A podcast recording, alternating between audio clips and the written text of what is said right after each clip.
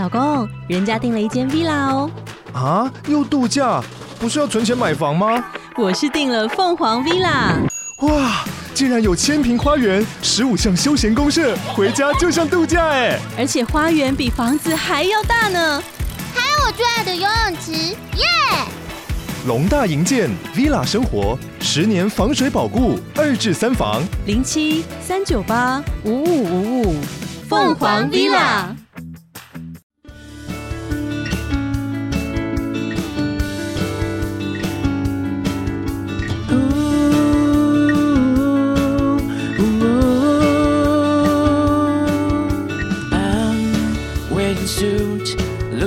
Something's at issue。Hello，大家好，欢迎回到陈子董的商业洞察。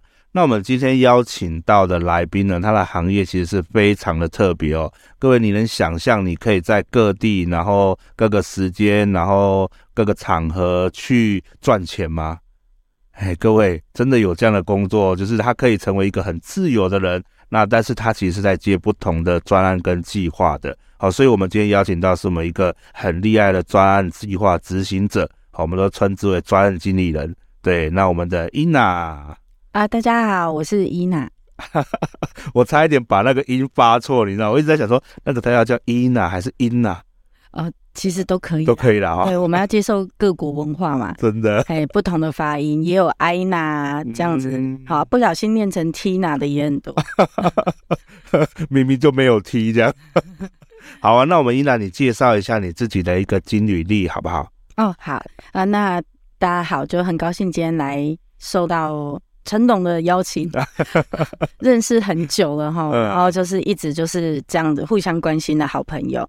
我其实已经是算是现在是对外宣称大概十五年的自由结案经验了，哦、对，但实际上已经时间长到我不想算了，因为这样会暴露年龄。对，所以就是一直处于一个呃，可能相对于别人来看就是一个非常自由，因为就是时间自由，是，然后当然经济不用讲，就是掌控在自己。必要实现的一个状态嘛，哈、嗯，然后每年设定目标，说，哎，我还可以再多赚多少？是，所以一直是以蛮个人的生活。嗯、那再加上我二十岁就打算不婚，嗯、所以我一直都是还蛮自私的，嗯、就是用个人的方式来规划我的，嗯、不管是在理财或事业发展，或者是成所谓的成就上面。嗯，对，那当然时间就更不用讲。是。那你当初怎么会想要进入到这一个领域里面来呢？因为一般人不是都是追求稳定嘛，就是有一种，哎呀，那个古时候都会讲说，不要说古时候，上一辈哦会讲说，哎呀，我们就好好的去个公司上个班就好了，哦，或是找份那个工作，我们安安定定的就好了。为什么要成为一个自由的这种计划主持人呢？嗯，我。最早开始接案的契机啊，嗯、其实跟大多数人都一样，对，就是我们进到了一个还不错的学校，嗯，还不错的科系，嗯，所以其实我大一的时候就开始接案了。哦，那我觉得这个就是可能我们讲在团体里面，有时候你会比较不一样的地方，嗯，就是大一嘛，很多人都还觉得我就只是来念书。我干嘛？我现在又不缺钱，嗯，可是我们是不管缺不缺钱，我就觉得，哎、欸，可以接案哦，好好玩哦，嗯、我想试试看。然后我甚至是在完全不会那个软体的情况下，然后老板就说，你只要愿意学，就给你们接，嗯，这就是名校的好处嘛，嗯，对。那所以那个时候开始接案之后，我就觉得这个工作形态就是非常有趣啊。然后当然那时候还不知道标准，其实就是老板给的。包容，对，这样，那后面一定会有竞争，嗯，那你就会陆陆续续看到自己的不足，嗯，再再会去出现说，那我我是不是还要继续挑战这件事？所以其实我最早的接案就是很正常的那种，就是资讯类的，哦、做网站，哦，那。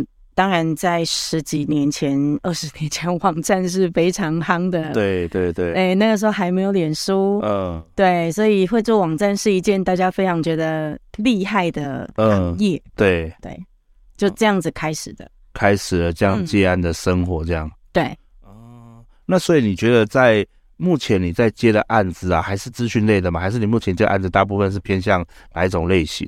嗯，在这个资讯的专业里面呢、我有两个阶段感觉到疲乏，是。让我做了很大的转转型。嗯、第一个疲乏就是数位化、呃，数位行销，就是脸书起来的那一年，嗯、我们开始有超级超级多的那个免费架网站啊、呃，免费什么什么，对，那我们就开始发现到说，哎、欸，我做的网站也没有别人厉害。嗯所以我赚不到三五十万，嗯，但是如果我只收三万的话，其实我根本赢不了，就是就是网络上那些已经非常多变化的，而且又不用钱的那一些模板，嗯，所以我就开始让自己转型做数位行销的教学，是，就是我开始去成为一个很会在网络上找资源做免费网络行销的一个专业背景，嗯，对，那当然。反正我们有资讯背景嘛，还比较好糊弄大家。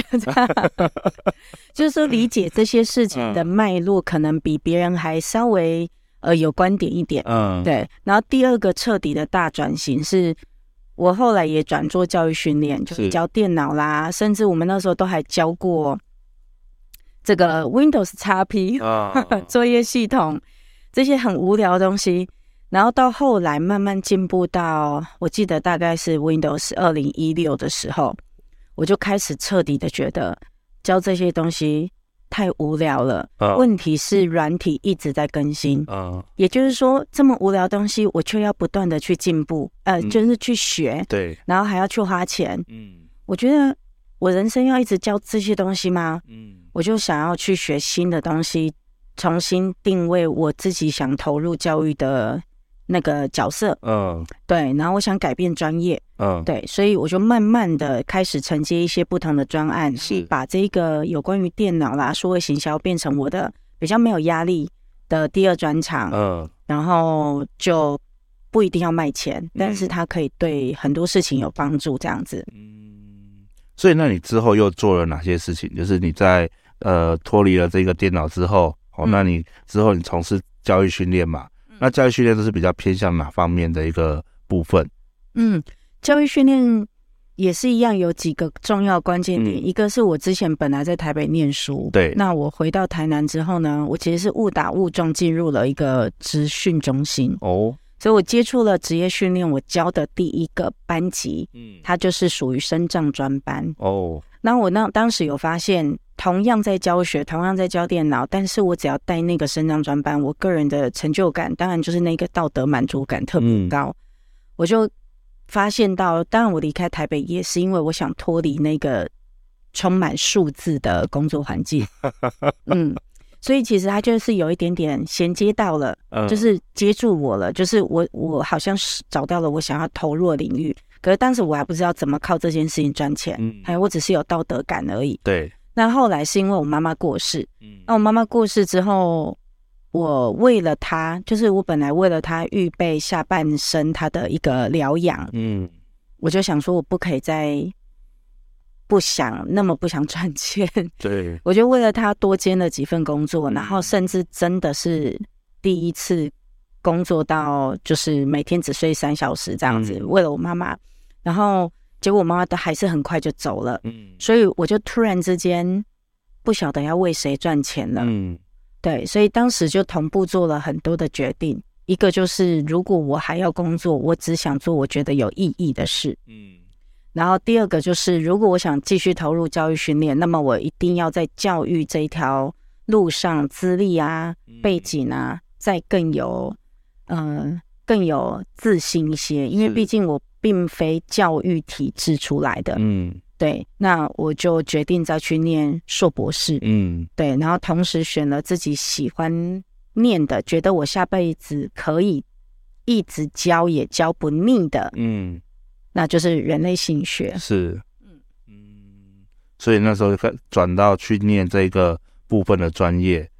可是我上次，因为我们我们也经常也是有去互动嘛，所以我我常看到你办一些政府类型的计划案呢，或者是说一些社会工作类型的计划案，嗯，对，那或者是一些呃公益性啊，或者是一些呃商业性也有，嗯，对，那这些计划案你都是从哪里去呃把它找出来去承办的？嗯，最初开始也是从这个职业训练，因为我们接的就是劳动部的案子。对、嗯，那所以我发现说，哦，原来其实公部门啊有这么多好的一个所谓的。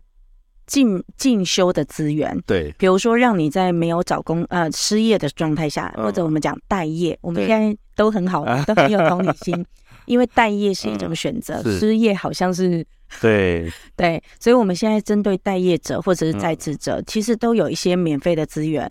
我一直印象很深刻，就是我那个时候一边在教这个职业训练，嗯，然后我晚上还去夜市摆摊，对，然后我就发现说。啊，夜市的人都会抱怨啊，说啊，我孩子学历不够啊，嗯、我这么辛苦赚钱，我是希望我的孩子可以好好的念书啦。然后我就会想说，哦，他们缺乏教育资源，嗯，我就告诉他们说，政府有这个免费方案哦。对，你知道每个人听到的时候，眼睛都甩过去，啊、都以为我是诈骗集团，啊、但他完全不相信。嗯，即便是现在我已经在职训领域教超过十三年了，嗯，我到现在跟很多身边的朋友说，都不知道政府有免费，嗯、就是大家一听到官方资源，嗯、都只感觉到麻烦，或者是对害怕，或者是身份不符吧？那个不是只给弱势吗？嗯，没有，其实。我我发现我适合做专案计划，就是因为我是一个非常擅长去找资源的人。哦。然后，当然资源你也要判断它。我觉得资源没有好坏，嗯，就跟人一样，相信人性本善，人没有好坏。但是你把它放到对的位置，它就是你的好朋友。嗯。所以资源也一样，放到对的位置，它就会发挥出加倍的效果。嗯。可是放错地方，当然你就会。被人家质疑说，这什么资源啊？对，你带来这什么东西呀？对，就好像我们是骗人的一样。嗯，可是事实上，我觉得所有资源都是资源。对，所以做计划有一个很重要先决条件，就是我们虽然讲的是整合能力，嗯，可是我觉得在整合之前，你必须要先能够收集。嗯，所以收集，我我觉得收集才是一个决胜关键，因为我发现我们长越大。我们越会去，呃，就是很果断的判断说这本好啦。嗯，好，不好意思，我台南人，所以台语会出来。对，就是我们真的长越大，就会立刻很有偏见的说，嗯，嗯，那个人我一看就啊不是好人，类似这样子，或者是这个东西我觉得对我没有用，欸，哎，好，我们就立刻拒绝。嗯，对，那当然不是说什么都要，对，可是我觉得。至少你可以先多做一点观察，或给彼此一点时间。对，然后未来总有一天用得到。嗯，所以像我跟陈董最上一次认识是几年以前？啊，不知道有没有十年哦？没那么夸，没那么夸张吗？我觉得至少好像还是我在念博班的时候。对，还是硕班？应该是已经博班了，因为你们是要来，他要去念 EMBA 的时候，嘉怡要去念 EMBA 的时候，我们见面的。那个时候。差啊差哎差不多差不多，嗯、对，所以你看这么久了，我们依然可以很熟悉呀、啊。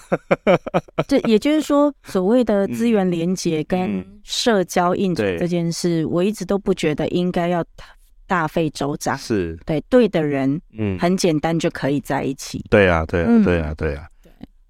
那其实我我知道，其实像我们政府啊，有非常多的这种相关的一个资源，像。呃，我最近也听说很多啦，因为以前我也都不了解。那后来，比如说像现在有一种呃，那种叫什么待业的人士有没有？他可以去上课，政府还给他钱。有那种有那种你上课就补助，还最便最便宜的 呃最少的还有补助那种八九千的，多一点的可能是比如说他是你的薪水的六成八成之类的这样的一个概念。对啊，可是这种资源好像很多人都不晓得，他就觉得说，哎呀，我要请请政府的这种。钱呐、啊，一定要付出什么成本，然后什么就是很难拿得到啦，他都是画大饼啊等等之类的。嗯，我我觉得，因为这个东西，嗯，我必须自豪的说，我真的经验太丰富，嗯、所以你这样一个问题，我有好多想跟你讲。我怕我断片哈，我一个一个说说看，嗯、呃。第一件事情就是所谓的政府资源，是我们会分成三个部分。嗯，一个是你正式的跟政府做生意，对，那个叫做标案。嗯，那既然是正式做生意，当然它就会有一个竞争的过程，跟一个资格符不符合的过程，嗯，产品检验的过程。就跟你平常做生意是一样的，嗯、只是它是政府。对对，所以其实你只要了解你的顾客，当然你就可以成功。那第二个我们叫做补助案，嗯、那所以我们很常听到人家讲补助补助，其实都呃大家都没有，哎，可能因为没有人像我这样跨领域去看事情，嗯、所以你听到局内人在讲补助这件事情，其实他们观念都很偏执。嗯，好，所以比如说，那我这边给给大家分享一个正确的观念，就是补助案它针对的是你补助的就是对象可能比较偏弱者，不代表他绝对弱势。对，但是有一个更大的重点是，它必须是公共利益，嗯，还有必须是你已经有先行投入，嗯，所以跟刚刚做生意就差很多啊。做生意就是我卖东西给政府，嗯，啊，所以政府现在需要。人家帮他盖一栋房子，那我刚好是建材商，我去卖他瓷砖，类似这样。可是如果今天是补助案，那就是我必须要跟政府说，哦，像我在支持身障者，嗯、那我已经投入了十万块了，我还缺二十万，嗯、请问你可不可以补助我？嗯，所以补助对象有特定的，一定要明确的公共利益，对是补助你个人或个别组织。嗯，那再来是。你必须要证实你已经投入很久了。如果你今天什么都还没做，你只是一个点子，我为什么要补助你？你是谁呀？对，所以当然大家就会留着刻板印象。那是不是要很弱的那种弱势身份，正才能接受补助？那换言之，又带着歧视了啊！受补助的都是弱势族群。嗯，所以就会有些人说啊，我们不是弱者，所以我们不能申请补助。就是这个，就是我认为是偏执的概念，没有这个。一对一的想法，嗯，好，所以其实只要你做的是符合公共利益的事情，嗯，都可以申请补助案，嗯，只是说你得先有一些资历跟相对的预备金，是对，我们不能全额要求政府出钱，嗯，好，好，那第三种叫做讲助案，嗯，那其实因为像我去念人类性学的时候，我们那时候也还没有这么普遍，有这么多的讲助案，嗯，那这六年真的是。太多讲助案的成果很优秀，所以导致不仅公部门，连民间的一些集团呐、啊、银行呐、啊，都纷纷的发出了这样奖助案的一种设计，来广邀人才，以及重点就是要激发点子。嗯，也就是说，我们现在是一个社会创新的时代。嗯，所有的各行各业，我们都是，就是我们都有理由，或者是。呃，一些刻板印象导致我们无法改变。好像大企业，它已经有既有的框架，它随便做一个改造，可能就有一个部门被裁掉，或者是员工会不适应。所以他们不能随便创新。那社会创新就让我们这些没有负担的个人或者是微型企业，来做吧。对，反正我们就当做一个实验。我做失败了不影响啊，就算是昙花一现。至少有人会被我触动到，对，就是哦，原来对，还有这个思维，所以其实我们都不觉得吃亏，我们不会抱着说我今天创新就要改革，嗯，其实创新就是一种扰动，就是我们让大家去思考一下，你还要继续这样吗？嗯，对，这是我们想要的生活吗？那即便我知道，在我有生之年，我想讲的这件事情。没有办法真的完成，可是至少有很多人开始意识到这件事情。对我来讲，社会就在进步。嗯，所以其实做社会创新很重要的一个点叫做议题。嗯，你要看到并且有讨论议题的能力。对，抓出议题，讨论议题，最后你还要聚焦，还要去把它落实。那当然，有些人像我们持续做了一个，像我的障碍者的部分，我做了七年。嗯，我们就已经有。去执行跟甚至是推动的能力了，对对，那这个都不一定，这个还是呃很多年轻人在一开始可能还是抵抗不了家庭的的这个 质疑，对，或者是经济的压力，他即便有很棒的信念，他也走不下去，对，所以我想这也是社会创新跟社会企业这么诱人的原因。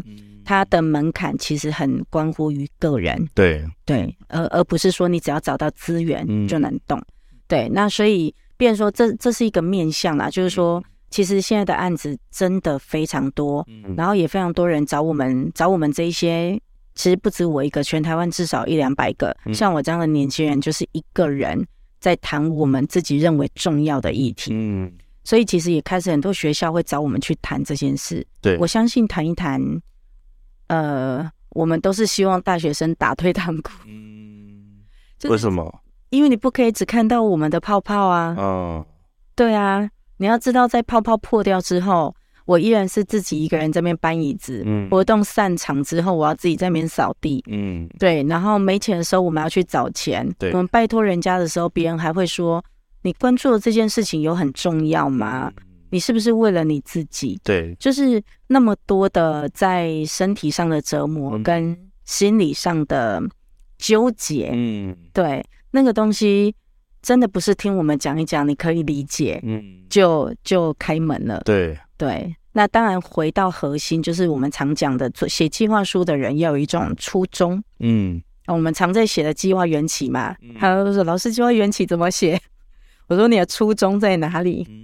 但是要把它写成计划缘起，就写不出来。对，但那个初衷真的超重要，因为那就是在你被人质疑，然后你受到挫折，然后你没钱的时候，嗯、你要回到那个初衷啊，就是我为什么还要做这件事？嗯，对，所以初衷会是社会创新很重要的一个本质。嗯，那讲的理性一点，它就是你的议题。对。对，你会不会走一走，突然发现你自己也觉得那议题不怎么重要？对，呃，所以其实我刚刚听你这样分享，是我突然联想到最近很红的一部剧，叫《人选之人》。哦，对他，看，对他那个他的别名叫造浪者嘛。哎，对，那其实我觉得造浪者这个名词用的很好，他们是政治人物后面的造浪者，可是你们也是社会议题后面的造浪者。对，对，你们也是在做把这个议题产生产生出来，而。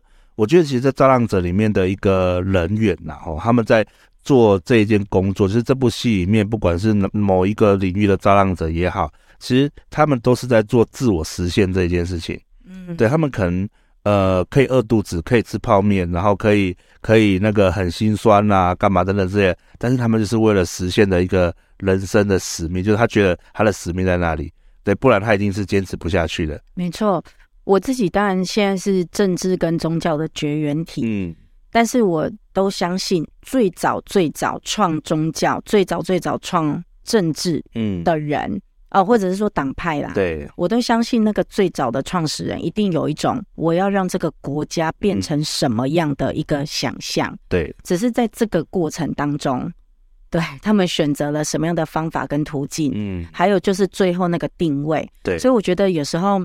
我们社会创新比较幸运，是因为我的定位可以完全由我个人出发，嗯，所以我有一种勇气，就是反正我没有了，我回到我的生活啊，嗯、我还是一个无名小卒，嗯，我我曾经好玩过，就是这样就好了，嗯。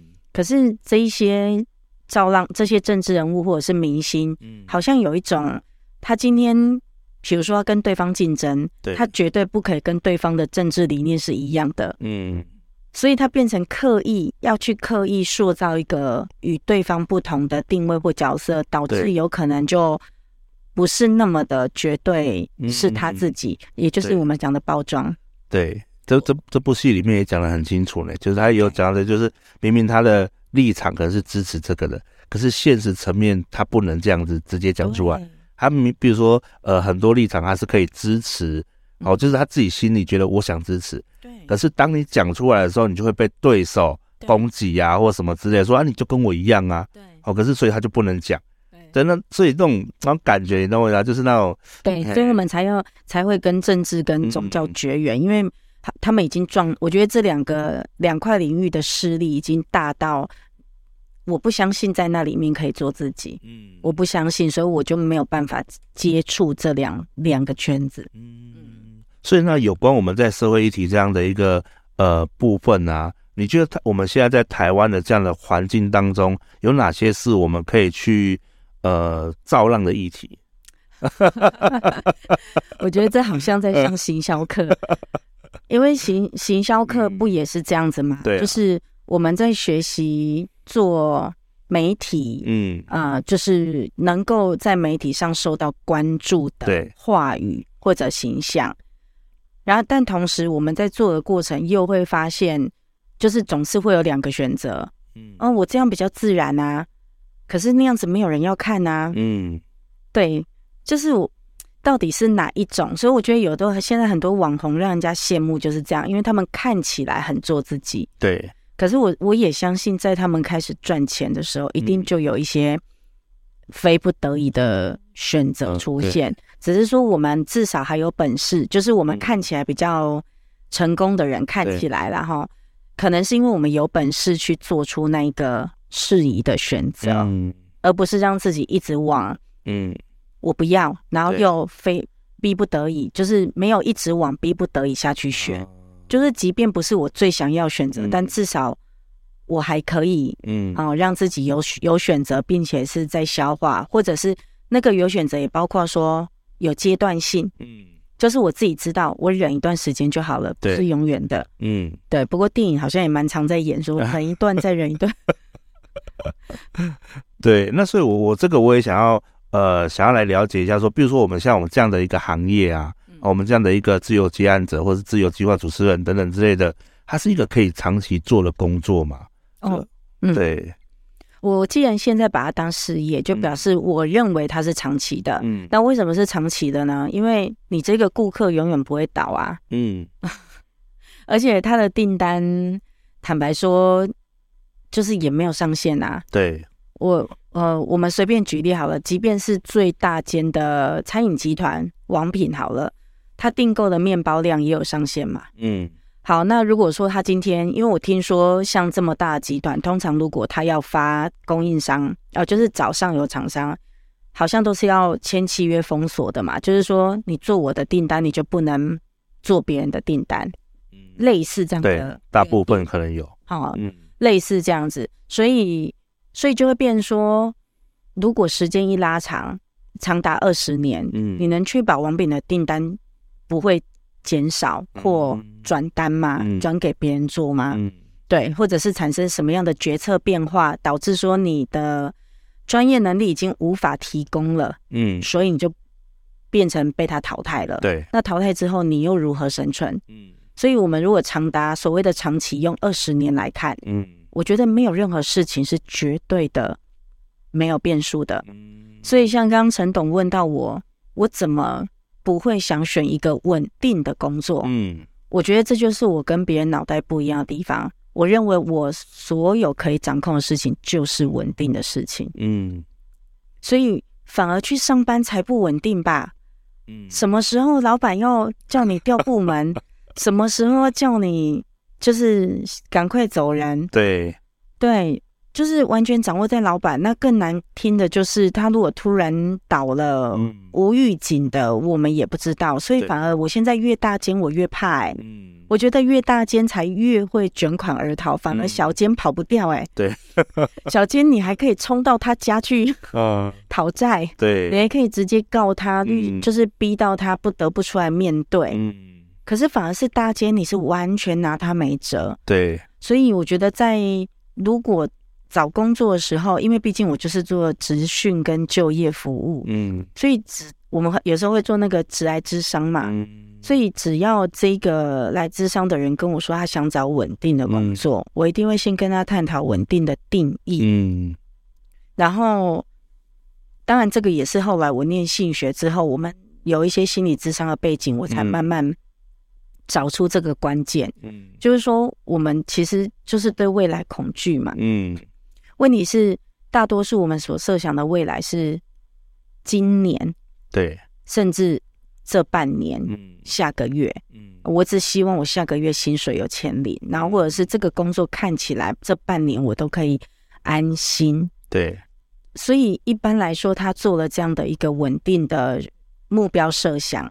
事实上，他并没有给自己稳定的人生，嗯、因为他等于是把自己的人生交到别人手上，是并且也只能确保这半年最多一年的稳定生活。嗯、所以，如果我继续去挑战他，那未来呢？嗯，对，未来如果这个公司这个工作不适合了，或者是怎么样，或者是体力呀、啊，嗯、哦，可能他现在找的是体力活，嗯、也许接下来六十岁就没办法。我说，那那时候你该怎么办？对，大部分我得到的说法都是不知道啊，那太久了。嗯，是啊，对。可是这就是很人性的盲点。嗯，你既恐惧未来，但是我们却又不敢去掌控未来。嗯，因为掌控要花更多的时间，而且好像会被人家说未雨绸缪，或者是诶、嗯欸、无病呻吟。但还没有到那个时候，你干嘛现在去烦恼？嗯，但我不知道，可能这个就是我的比较不一样的思维在这边。嗯、我会觉得啊，如果我现在如果我要做一个可以给承诺的人。嗯那么就是，不管是十一这今年还是明年，嗯、我答应你的，我都可以做到啊。对。那如果能会不做到，我就会提早告诉你啊。嗯、我觉得这个叫做承诺，嗯、对我来讲，并不是说因为我有计划的专业，所以我才能做到这件事。嗯。其实我觉得很单纯，只是一个相信自己做得到，然后愿意给对方承诺。对。就这样而已，非常基本，非常基本。了解。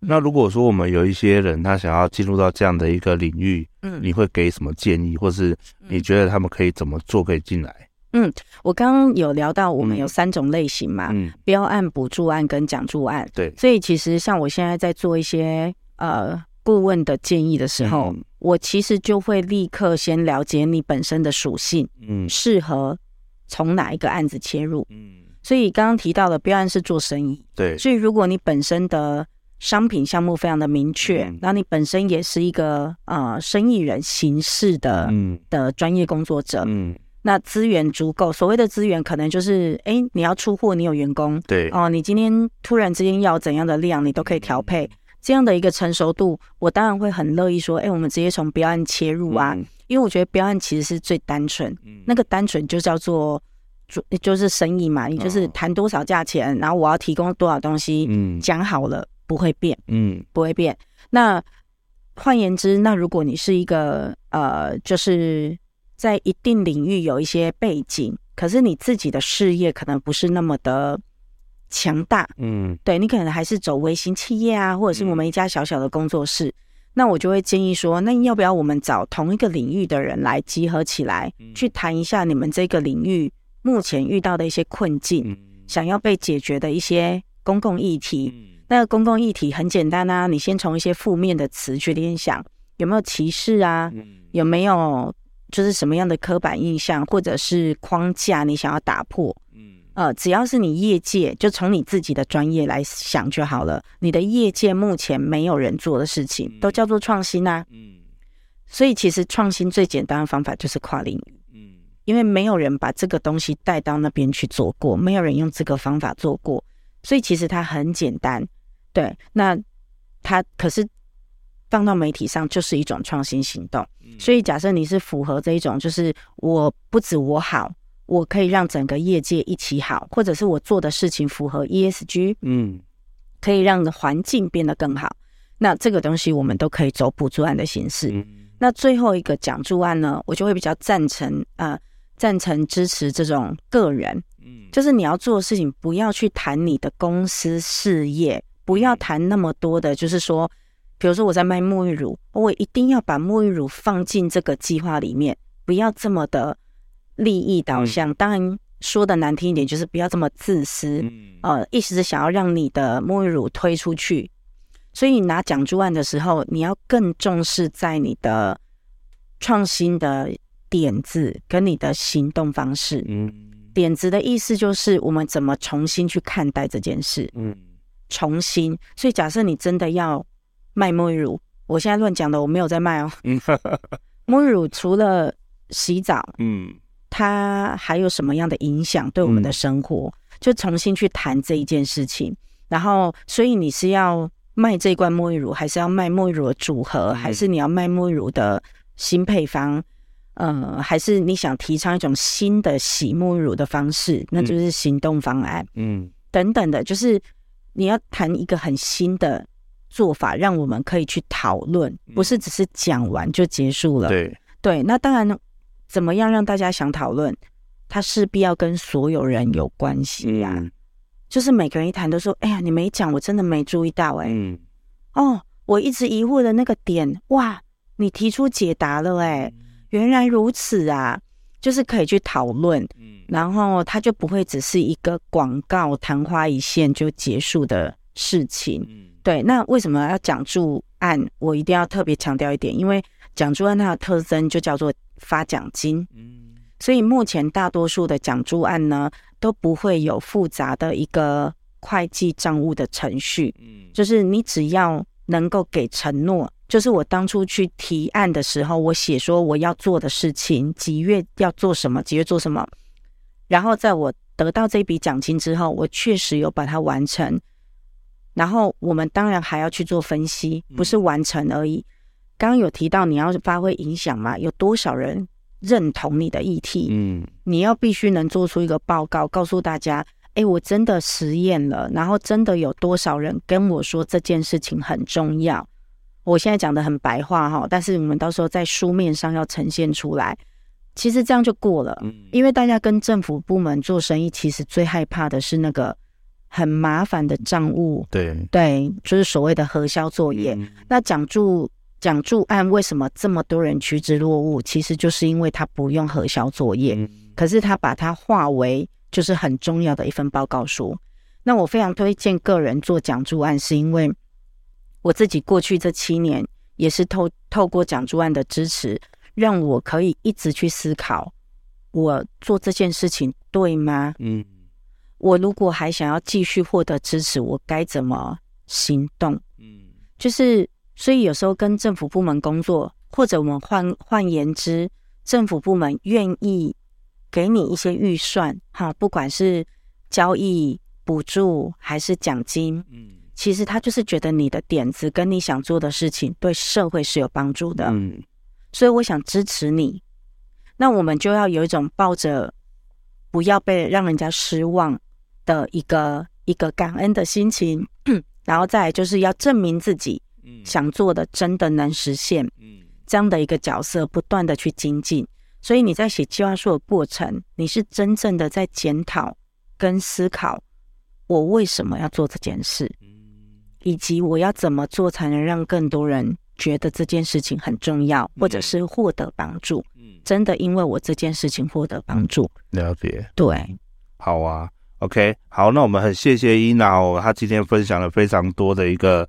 呃，经验哦，跟他的一个呃实物，对，我觉得其实真的是非常的优秀，因为其实很少人会真心，就是很少人在聊这一块啦。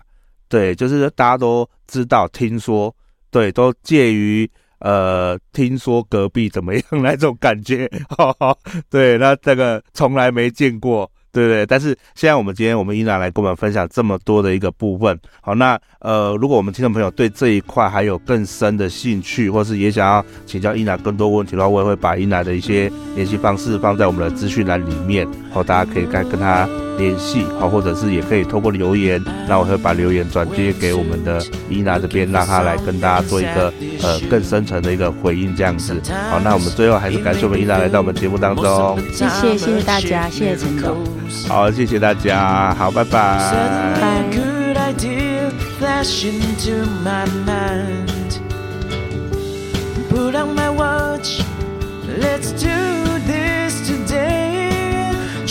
潮水袭来，时间的依赖，扭转前行找未来，照变迁慢慢，朝阳之外，与信仰同在。